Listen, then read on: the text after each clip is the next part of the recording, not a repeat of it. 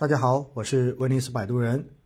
现在是二零二一年十月一十三号的早上。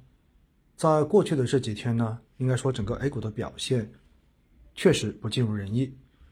只要连着跌几天之后呢，每次在各个平台后面就会有很多的朋友发各种的问题来问我。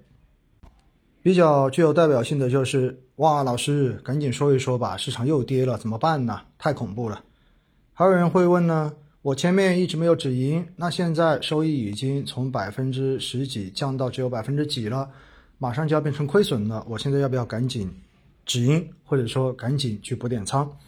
还有人说呢，哎，老师有很多的大 V 说经济危机马上就要来了，然后未来会如何如何如何，你怎么看？其实对于这些问题哈，我每次都想回复一句，就是我又不是元方，干嘛老问我怎么看别人的观点？大家以后不要再拿其他人的观点过来找我，好像求个验证一样。因为呢，每个人对市场都有不同的看法，每个人看到的一个事物可能都局限于某一些方面，或者说某几个方面。这样子的话呢，最后的结论肯定都是各有各的说法和各有各的逻辑。那我想讲的就是呢，针对市场的这一种下跌，或者说这种弱势的调整。实际上，大家要在心理层面的话呢，真正的去分清楚一下，了解一下自己到底应该怎么做。我的建议是，好好的想一想，如果你所设想的这种最坏的情形发生之后，是不是你的生活还能够平安无事的过下去？而且呢，你的生活品质并不会因此而受到影响。如果答案是的话，那么就证明你现在的投资风险是在你的承受范围之内的。所以呢，就不要过于去操心了。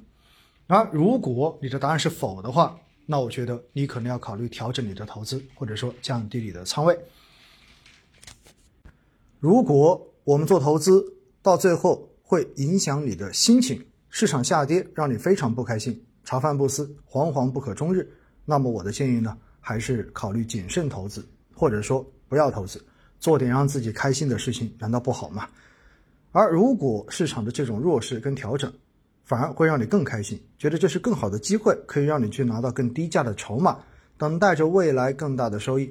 那么我的建议就是和我一样的坚持下去，而且是淡定的坚持下去。像我基本上不会去关注每天市场的这种涨跌，每天市场的涨跌对我的心理来说基本上是没有任何的冲击和影响的。我们需要的是。不做短期的赌博，不要因为短期的投资得失而影响了自己的心情，因为投资只是生活很小的一个部分而已。我们可以一起在市场中间学习、成长、了解逻辑、了解自己，找到自己最舒服的投资方式。因为只有最适合自己的投资方式，你才有可能真正的坚持下去，并且获得成功。而我这里所讲的成功，并不是说你赚的钱越多越好。而是在自己能够承受的风险范围之内取得合理的投资收益。四季度相对而言，整个市场的波动很有可能会超过三季度，所以呢，建议大家要有足够的心理准备，并且的话呢，油门轻一点，安全带系好，坐稳了。毕竟，对于中国资本市场的长期将来，我自己肯定是看好的，就是不知道你到底怎么想。如果对这一点你还有怀疑的话，我也建议你。也许现在的这种权益市场并不适合你进行投资。